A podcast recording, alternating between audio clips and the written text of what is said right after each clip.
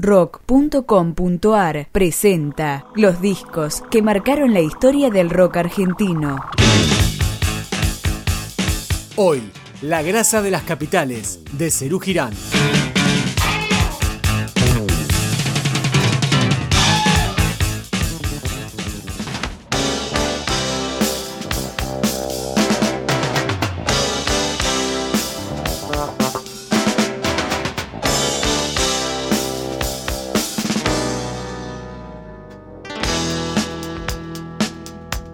Pedro Aznar llegó a Cerú Girán con apenas 18 años.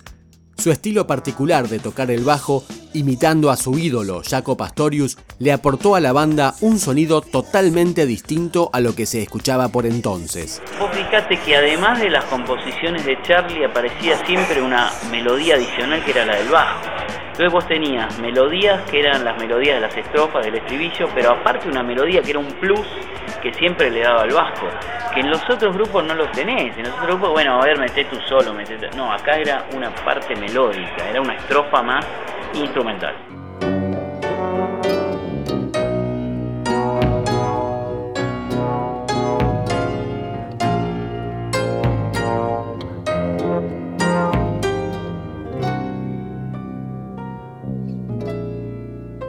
Todavía faltaban años para que Pedro viajara a estudiar a Estados Unidos, pero ya por entonces se destacaba su talento y se percibía hasta dónde podría llegar.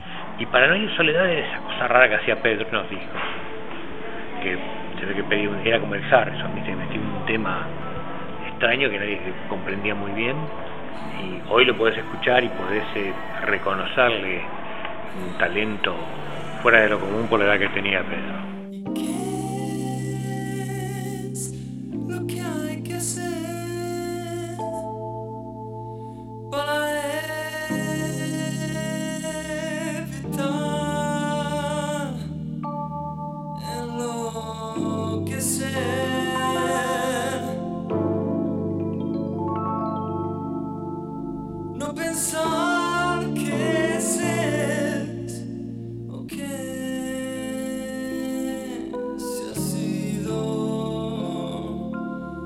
You know.